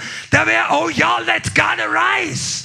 Psalm 68, Psalm 105, Psalm 149. Ah, aus dem, aus dem Munde der Kinder und Säuglinge hat der Herr Macht zugerichtet. Und ganz Israel sagt Amen. Und der Vorsänger sagt Halleluja. Und die ganzen anderen sagen, yeah. Wisst ihr überhaupt, warum wir hier so viel Lärm machen? Weil wir es in der Bibel gefunden haben. Wir haben das entdeckt. Das haben wir nicht angefangen. Diese Sache kam nicht vom Leithaus und von ein paar Charismatikern. Wir weigern uns nur den religiösen Dämonen Raum zu geben, die für Jahrhunderte dieses Ding vergraben haben. Irgendwie unter einem Müllberg von religiösen Traditionen und menschlichen äh, Riten und so weiter. Weil du musst Gas geben. Das ist der Geist der Beschleunigung. Beschleunigung deiner Ernte. Wenn du verstehst, was die Hütte Davids bedeutet. Komm, jetzt solltet ihr inzwischen in Fahrt sein. Sonst kommen wir heute nicht mehr nach Hause. Ich soll das heute noch zu Ende predigen. Wir können nicht mehr am Anfang anfangen. Es ist besser, wenn du dich begeisterst. Der Herr hat dich hierher geschickt, um dir das zu zeigen, dass dein Leben nicht 20 Jahre lang in der gleichen Soße laufen muss wie bisher. Der hat Beschleunigung für dein Leben und für deinen Nachbarn. Ja, Amen. Sag's mal deinen Stimmbändern. Die Bianca, ich liebe meine Frau. Immer mehr. Jetzt hat sie eine neue Art von Lachen gefunden. haben uns irgendwie zu Hause lustig gemacht. Ich sage, Bianca, ich muss das Intervall mal finden. Das, ist, das hast du jetzt seit einem halben Jahr oder so. Wir sind 30 Jahre verheiratet, aber sie lacht irgendwie witzig. Und weißt du was? Wenn dein Tonfall sich nie ändert, bezweifle ich, ob die Leidenschaft wirklich so richtig tief geht. Sagen, Halleluja, Amen. Sagt der Polizist, ich muss den letzten Ticket ausstellen. Oh, das tut mir leid. Und dann kommt eine, findest, findest deinen Traumprinz, deinen Traummann, deine Traumfrau und dein Traummann fragt dich, möchtest du mich heiraten? Und du sagst, ja. Du brauchst Leidenschaft für die guten Dinge. Ist die Wahrheit. Aber zuerst mal für Jesus und für das Wort Gottes. Und David hatte das. Mensch, wenn du mal begeistert sein willst, schau dir mal die Schlucht Davids an. Das Terebintental. Hebräisch Tal Elah. Wir haben ein Video gemacht. Also wir waren da drunten, da drüben, dort im Osten. Meine Frau und ich, letztes Jahr waren wir im Urlaub. Das war super. Und dort waren wir in dem Tal Elah zum ersten Mal. Das ist das, das, das Tal der Entscheidung. Das Tal, wo die Philister und die Israeliten sich begegnet sind. Unter Saul, dem religiösen König, von dem der Herr gewichen war. Und Hunderttausende von Soldaten haben sich dich aufgestellt und haben alle ihre Show durchgezogen. Auch früher Morgen in Kampfstellung, alle haben geradelt. Und, so. und dann kam diese eine Geschichte, die jeden, jeden Morgen und jeden Abend kommt. Das war wie eine Tradition. Kommt der größte aller Kämpfer von den Philistern raus. Wenn, du kannst es jetzt hier nicht sehen, aber der Raum hier ist ungefähr 3,20 Meter hoch. Da oben war seine Schulter. Der Waffenträger konnte nicht mal seine Schulterabzeichen polieren. Der braucht einen Stuhl, um hochzugehen. Das war Goliath. Und ihr kennt die ganze Geschichte. Und da, dorthin, nachdem sie das 79 Mal abgespielt hat, die Bibel sagt, er kam 40 Tage. Aber am 40. Tag kam David dazu. Und er hat es noch einmal gehört. Tag der Entscheidung. Für David, ich möchte mal erklären, warum die Hütte David so besonders ist. Komm, mal, sind hier ein paar Leute interessiert an David? David ist, kann dein Vorbild werden. Für uns als Gemeinde ist es definitiv. Darum hören wir ja auch nicht zum Lobpreis. Sei doch mal froh, dass, was heißt, sei froh, kann ich nicht sagen, aber für manche Leute, die denken, das geht alles so lang, wir könnten hier zwei Stunden Lobpreis machen, das sind wir immer noch nicht so lang wie in Brownsville. Und weißt du, wenn es hier richtig losgeht, dann kommt der Heilige Geist. Und David kam da an mit einer Sicht von einem anderen Planeten. Die Leute haben sich alle in die Hosen gemacht vor diesem menschlichen Kampfpanzer, vor diesen übergroßen Riesen. Aber das Tal ist auch gar nicht so klein. Also wie gesagt, in unserem YouTube-Channel gibt es ein Video, wo wir vom Tal Elah berichten und dort findest du ein paar Luftaufnahmen von diesem Tal. Das ist richtig interessant.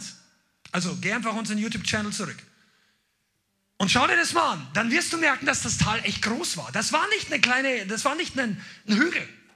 Da war, ich würde mal sagen, gute, ich weiß nicht genau wie viel, 800 Meter bis ein oder sogar mehr Grad im Tal, mindestens einen Kilometer und dann geht es nochmal 500 Meter auf jeder Seite den Berg hoch. Das heißt also, wenn du da runter schaust, der Mann war eigentlich richtig klein. Der hat von oben auch nicht größer ausgesehen. Und jeder macht sich in die Hosen. Warum? Weil jeder sieht nur menschliche Möglichkeiten. David hat Gottes Perspektive gesehen. Aber ich kann, wenn ich über David und Goliath anfange, dann kommt nichts anderes mehr. Aber pass mal auf, das war einer der Schlüssel, warum die Hütte Davids so powerful war. David war ein Überwinder. Er war ein, der war jemand, der nicht ein geistlicher Sohn der Generation war. Der war von Gott inspiriert und der hatte die Maßstäbe, die Standards seiner ganzen Generation vollkommen neu gesetzt in manchen Punkten. Der hat den Standard des, der hat für sich entdeckt, Lobpreis und Anbetung funktioniert. Äh, du kannst es mal nachlesen, aber jetzt mache ich heute in das Teaching nicht mehr rein. Äh, es kommt ein paar Wochen. Der hat regelmäßig gespielt, gesungen, aber ohne dass es ihm jemand gelehrt oder aufgetragen hat. Weil er hatte noch sieben Brüder und seine anderen sieben Brüder waren nicht auch Musiker. Die waren nicht Anbeter. Das kannst du nachher sehen, das waren seine ersten Kritiker. David war der Jüngste. Und er hatte gelernt, zweitens war David richtig kühn. Der hat, der hat sich nicht zurückgesagt, ja, mei, das Schaf ist jetzt nicht mehr mein Problem. Der Bär ist zu groß. Ich habe ich hab eine gute Begründung, warum das Schaf jetzt weg ist. Sorry. Dad, ich kann nichts machen. Ja, war ein Bär. Oder der Löwe. Kann der Löwe sagen, ja, wer bin ich denn? Muss ich mit dem Löwen kämpfen?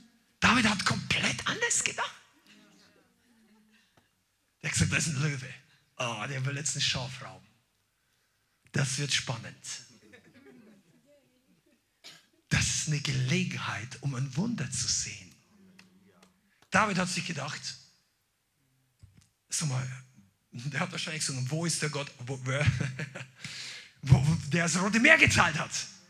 Und dann geht er los und sagt, hey, David hat Verantwortung für Schafe genommen, wo er es gar nicht bekommen hat. Sag siehst du, ich wollte auch schon immer predigen. Ich gründe meine eigene Gemeinde. Ja, kümmere dich doch einfach mal um zwei, drei Leute in deiner Nachbarschaft. Ist ganz easy. Mach einfach mal zwei, drei Leute zu Jüngern. Der muss nicht gleich eine Gemeinde gründen. Kämpf mal in der Nacht für ein paar Leute, die deine Gebete brauchen. Ja, David würde ich gern sein, aber beten ist langweilig. Nein, das ist der. Ja, Musiker. Ich bin ja kein Musiker, also gefällt mir das alles nicht. Weißt du, da, David war nicht nur für Musiker ein Vorbild. Der war ein geistlicher Kämpfer, der würde heute in die Großstädte Deutschlands gehen und das Evangelium verkündigen. Egal wer da steht. David würde rausgehen und sagen, Freunde, so ist es. Und nur, dass du weißt, Gott liebt dich und er hat einen Plan für dein Leben. Und dann würde mal schauen, was Gott so tut.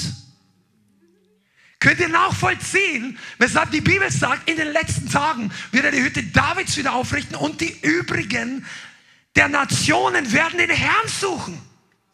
Wenn das Christentum, wenn die Kinder Gottes beginnen, sich mit dem Geist der Hütte Davids zu bewegen, dann versteckst du dich nicht mehr in deinen Zelten in der Gemeinde.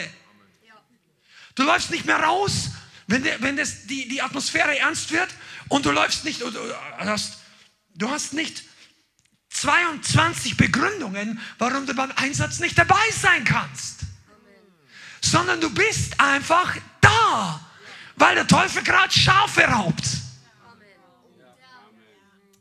Ich mache es für zwei, drei Leute hier, die ein bisschen. Das, mich, mich, mich bewegt es. Also das, das begeistert mich mehr als irgendeine 1100er Honda oder irgendein Ferrari. Die, diese Wahrheit, ich meine, ich könnte innerlich explodieren. Der Mann hat eine ganze Generation verändert. Der Mann hat einen Namen einer Stadt gegeben. Die, der Mann David, der, der größte Name des Messias, der der größte Person der Weltgeschichte und für die Juden die wichtigste Person ist, ist, wer, wer, wessen Sohn ist der Messias, hat Jesus die Pharisäer gefragt. Der Sohn Davids, der Sohn eines Hirten, der achte in der Reihenfolge wo Menschen gedacht haben, aus dem wird was. Hast du auch sieben Brüder? Schon, dir geht es besser als David. Du bist nicht siebenmal übersehen worden, vielleicht dreimal. Du, du, die Hütte Davids steht für geistliche Vollmacht, steht für prophetisches Wirken. Das ist Zion. Die Hütte Davids steht für apostolische Salbung. Weil an dem Ort der Erweckung der damaligen Zeit hat Gott geistliche Leute zusammen. Wisst ihr, was da passiert ist? Dort haben die angefangen zu prophezeien. Die haben gesungen, die haben gespielt, Tag und Nacht. Dann haben die Dinge geweissagt von der Kreuzigung Jesu. Psalm 22. Oder andere Psalmen. Der Herr sprach zu meinem Herrn, setz dich hier, bis ich deine Feinde als Schemel deiner Füße hinzu. Das benutzt Jesus, der größte aller Könige, um sich zu rechtfertigen, dass der Messias kein Sohn eines normalen Menschen ist. Wer in der Lobpreis-Session bei David hätte das gedacht? Aber die haben im Geist gesungen. Da haben sich im Geist Türen geöffnet. Da sind im Geist Helden hervorgekommen. Die, die Hütte David spricht nicht nur von Musik. Wir reden hier nicht nur von Musik. Und Musik ist nicht das, was Erweckung alleine hervorbringt. Verstehen wir nicht falsch. Aber David hat Helden hervorgebracht. Lesen wir die Helden Davids. Da war einer dabei, der hat 800 Mann allein erledigt. Da war einer dabei, der ist im Winter in ein Loch, also Zisternen waren damals Wassergruben. Und im Winter bei Schnee ist ein Löwe in die Zisterne reingefallen und kommt nicht mehr raus. Das war eine blöde Situation, weil was machst du mit dem Löwen da unten? Kannst kein Wasser auch nicht mehr rein Das ist lebensgefährlich. Wenn der doch rausspringt, reißt er Leute. Dann steigt einer der Helden runter und tötet den mit einem Stock.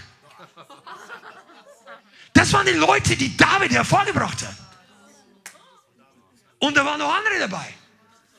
Einer, der, der hat die ganze, die ganze Gemeinde, Entschuldigung, die ganze Armee hat Ausreiß genommen im Kampf. Der dreht sich um und sagt, ich gehe nicht zurück. Nimmt sein Schwert, stellt sich auf dieses wertvolle Linsen- oder Erbsenfeld, aber Linsen. Denkt, Linsen, die meisten von euch würden noch nicht mal für Geld hierher kommen. Oh, ich wollte es nicht. Stärkerweise, Scherz, okay. Na, aber manche, der für Linsen damals stellte sich hin und sagt, der Feind kriegt dieses Linsenfeld nicht, solange ich noch am Leben bin. Einige von euch, ja, oder wir, wir sollten wirklich diese Haltung bekommen, solange ich noch einmal atmen kann und noch nicht an der Maschine in Intensivstation bin, kriegt der Teufel die Gemeinde nicht. Und meine Nachbarn nicht und meine Ehe nicht. Ich lerne im Geist zu kämpfen. Wo ist das Schwert? Mit dem Schwert, dem Wort Gottes. Wir kämpfen nicht gegen Fleisch und Blut, wir lieben alle Menschen und wir kämpfen erst recht nicht mit Gewalt, mit menschlicher Gewalt. Wir lassen uns lieber auf die andere Wange schlagen, wie Jesus sagt. Aber Geist, Christen, geisterfüllte Christen sind keine Pazifisten. Geistliche Pazifisten sind nicht in der Bibel berufen. Du bist berufen dazu, dass du den Feind unter deine Füße trittst, deine Schwer die Waffen des Geistes benutzt. Das ist ein Teil der Hütte Davids. Ah, Halleluja. Die Hütte Davids hat eine ganz neue Dimension der Gegenwart und der Herrlichkeit Gottes hervorgebracht. Herrlichkeit. Ist euch eigentlich klar, dass Gott hätte, er schreibt, die Hütte David steht in Amos. Die steht in Apostelgeschichte Kapitel 15. In dem großen Entscheidung, das ist eine der wichtigsten Entscheidungen der ganzen Apostelgeschichte der Apostel, sollen die Heiden die Gebote und die Gesetze Mose halten oder nicht? Also müssen sie sich beschneiden lassen oder nicht? Und da ist diese große Dimension, diese große ähm, Tragweite, da wird an dieser Stelle von Jakobus am Ende zitiert, Amos 9, Vers 11, die Hütte Davids. Und der Schlüssel und das Zelt wird, taucht nochmal eine Offenbarung auf, zumindest der Schlüssel Davids. Er hätte auch sagen können, Gott hätte sagen können, er richtet die Stiftshütte Mose wieder auf. Er richtet den Tempel Salomos wieder auf. Er richtet einen ganz neuen Tempel auf, der noch nie da war. Er hat gesagt, ich richte die Hütte Davids auf. Kannst du dir vorstellen, warum er das tut? Weil er dir eine und mir eine Lektion geben möchte. Da ist ein Geheimnis für Beschleunigung. Für Endzeitbeschleunigung. Wenn du die Haltung Davids und die Anbetung Davids bekommst und genauso machst wie er in deinem Leben, dann beschleunigt sich die Zeit zwischen Saat und Ernte Komm mal, das ist jetzt so tief. Ich glaube, die Hälfte hab's nicht. Die Zeit deiner Glaubensprüfung verkürzt sich, wenn du mit der richtigen Haltung in diesen Modus der Anbetung und der Überwindung des geistlichen Mentalitäts von Davids gehst. Natürlich ist das im neuen testamentlichen Kontext. Wir reden nicht alttestamentliche Lehre. Es ist Gnade, es ist das Evangelium, es ist Geisterfüllung, die Gaben des Geistes, alles. Aber wir bleiben bei diesem Bild. Denn Gott gebraucht und nennt dieses Bild die Hütte Davids. Die Ernte, die übrig gebliebenen werden den Herrn suchen. Ich sage euch noch was, es gibt eine fantastische Verheißung für Deutschland bezüglich der Ernte. Und das hat was mit Worship zu tun. Und du bist gebraucht. Wir brauchen nicht nur ein Lobpreisteam mit zehn oder acht oder fünf Musikern. Okay, da müssen wir nochmal ansetzen, weil der, der scheint noch nicht ganz durchzusacken. Ja, ich kann nicht singen. Du musst nicht singen können. Du musst einen Sound machen können. Komm on, du hast einen Sound, den niemand anders in der ganzen Welt hat. Wenn ich dir das sagen kann, das könnte fast irgendein Orgelspieler oder irgendeine Musiker brauchen hier. Wir haben heute ein bisschen. Du hast einen Sound, der einzigartiger ist als dein Fingerabdruck. Dein Sound aus deinem Mund lässt die Hölle erschüttern, wenn es ein Sound des Glaubens ist. Aber ein Sound des Glaubens ist nicht das Zirpen einer Heuschrecke das Schnurren eines Kätzchens. Ein Sound des Glaubens ist der Sound der Erlösung, weil Jesus dich gerettet hat. Weil du drüber nachdenkst, remembered. His mercy will be remembered forever. Du denkst drüber nach, meine Güte, ja, der Tag fühlt sich eigentlich die Woche. Dein Verstand sagt dir den ganzen Monat. Und plötzlich denkst du, hey, falsch. Was hat Gott nicht schon alles getan? Was sagt Gott in meinem Leben? Und dann lässt du einen Sound raus. Wisst ihr, ich komme immer, Bianca, ich komme immer mehr zum Schluss, dass Reinhard eine Offenbarung von dem Sound hatte, ohne dass er es wusste, dass es mit ähm, nicht unbedingt mit Worship zu tun hatte, aber Reinhard Bonkes Sound, Halleluja! Das musst du mal hören, über eine Million in Afrika, in Nigeria, durch die Lautsprecher. Aber die Lautsprecher machen nicht den Sound. Das war der Sound eines Erlösten. Das war der Sound eines, des Löwen von Juda, der die Erlösung, die Rettung, Jesus saves, ausgedonnert hat über die ganze Fläche. Der Mann hatte einen Sound für eine ganze Generation. Zehn Millionen Leute haben sich dann nur in ein paar Jahren bekehrt dokumentierte Entscheidungskarten. Ich habe noch keinen erlebt, der so Halleluja sagen kann, wenn, es, wenn er dann für den Heiligen Geist Erfüllung betet wie Reinhard. Halleluja. Aber du hast auch einen Sound. Er sagt mir, du musst klein anfangen. Aber lass ihn raus. Die, die kleinen Löwen sind ganz cute, solange sie klein sind. Aber ich sage dir ein Geheimnis. Die kleinen Löwen laufen nicht alleine rum in der Wildnis. Das sind ein paar große dahinter. Und der Sound des großen Löwen lässt die Feinde des kleinen Löwen auch eingeschüchtert sein, wenn der kleine Löwe kommt. Ah, das ist für mich jetzt hier. Halleluja.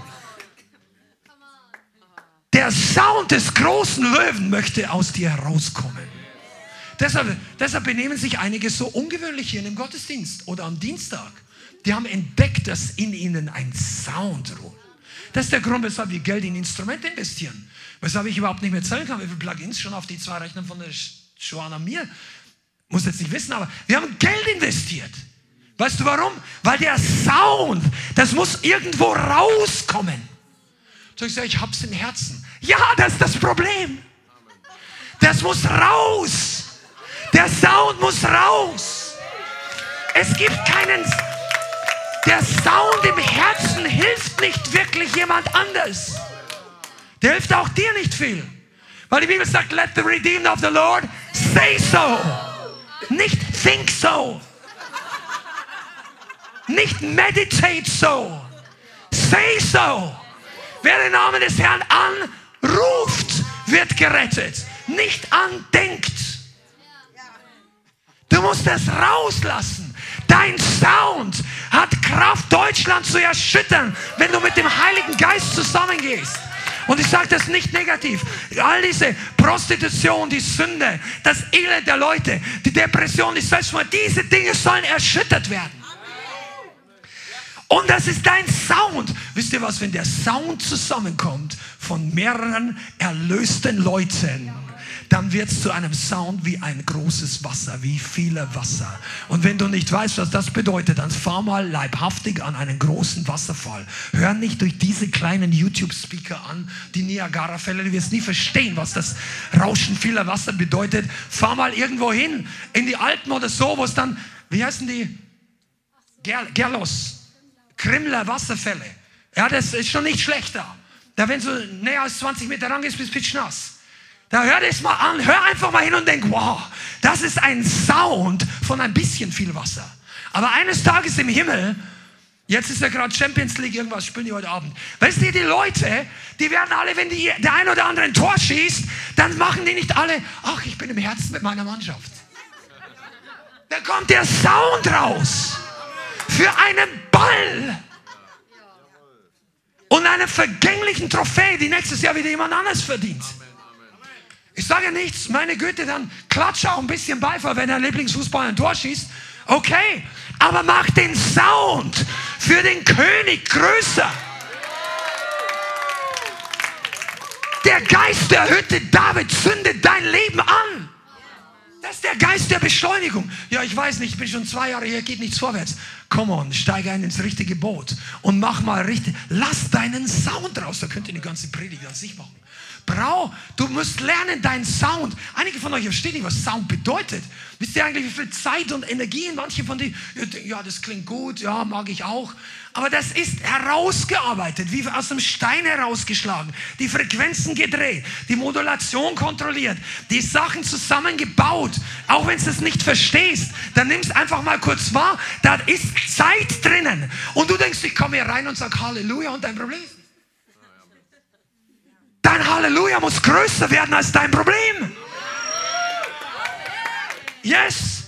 Dein Halleluja muss größer werden als deine menschliche Kultur. Ja, ich bin nicht so aufgewachsen. Wir machen das nicht 24 Stunden. Ja, aber unsere Alt, die Generation vor uns, als du noch Sünder warst, hast du auch die Nacht durchgesoffen.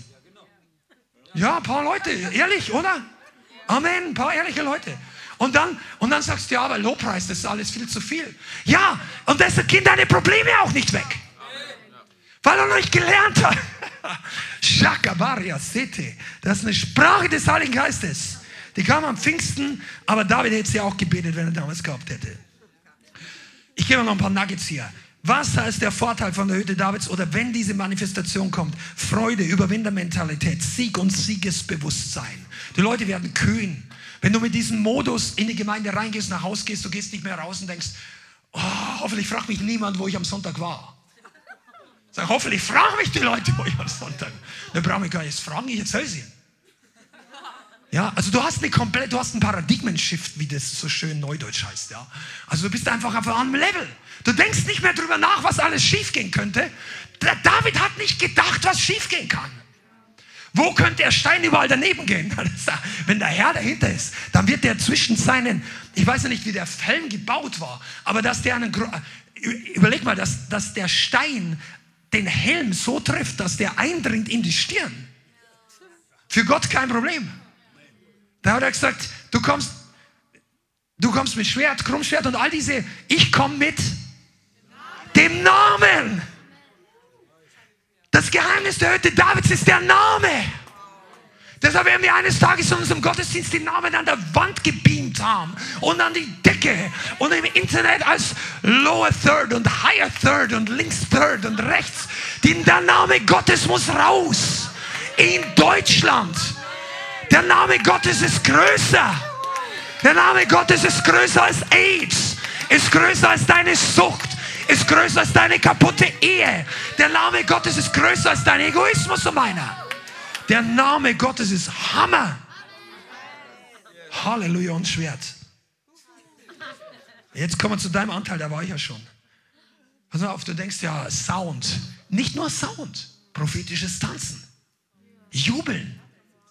Ich habe wirklich so eine Privatvision, eine kleine, dass aus dieser Gemeinde Jubelspezialisten hervorkommen. Leute, die sich selber und andere trainieren können im Jubeln. Ja, jubeln. Muss man nicht trainieren. Kann man ja einfach machen. Ja, man kann auch einfach Fußball spielen. Aber Tore schießen ist was anderes.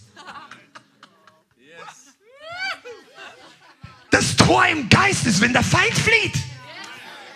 Jubeln kann jeder, aber so, dass der Feind flieht. Das kann man, da kann man wachsen. Prophetische Flaggen, wir waren früher auch nicht so drauf wie, wenn du Sonntag kommst, hier ist manchmal ziemlich was los. Dann haben wir schon fast Flaggen, weißt du, diese Sachen. Arbeite doch mal daran, dass deine Ausdrucksform der Ehre Gottes wächst. Der Herr hat es zu mir gesagt. Ja. Wir sollen daran arbeiten, dass die Fähigkeit, Gott groß zu machen, größer wird. Dass Gott größer wird. Aber nicht einfach, ja, in meinem Herzen. Ich schreibe irgendeinen Liebesbrief, falten zusammen, niemand liest ihn. Ist auch okay. Aber das ist nicht, wie Gott groß wird. Das ist wie Gott, wie du die Beziehung mit Jesus hast. Wunderbar. Sollst du haben, ist wichtig. Aber Gott groß machen in Deutschland wird nicht durch eingetragene oder Brief, äh, Brieftaubenbotschaften oder so. Du musst Gott groß beamen an die, ich wollte sagen, die Kirchturmwand oder was auch immer. Aber mach Gott groß. Wir müssen mal kreativ werden, wie man die Ehre Gottes vergrößert. Ich weiß, einige von euch denken jetzt ein bisschen so, wo gehe ich jetzt hin? Aber was, wir haben erst angefangen. Wir haben erst angefangen. Und ich sagte mal eins, der Herr wird es beschleunigen.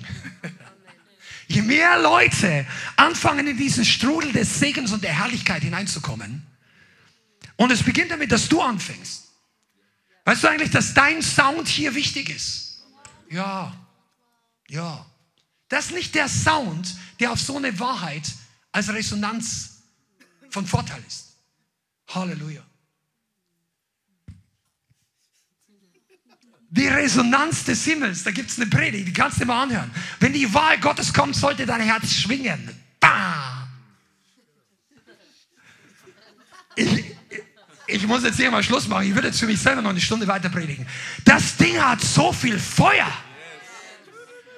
Du brauchst nicht erst Musiker werden oder Vortänzer oder Sänger. Flipp doch mal an deinem Stuhl, Reihe 18 dort hinten, 3C links aus. Zieh die Schuhe aus, damit es keine Polster kaputt macht.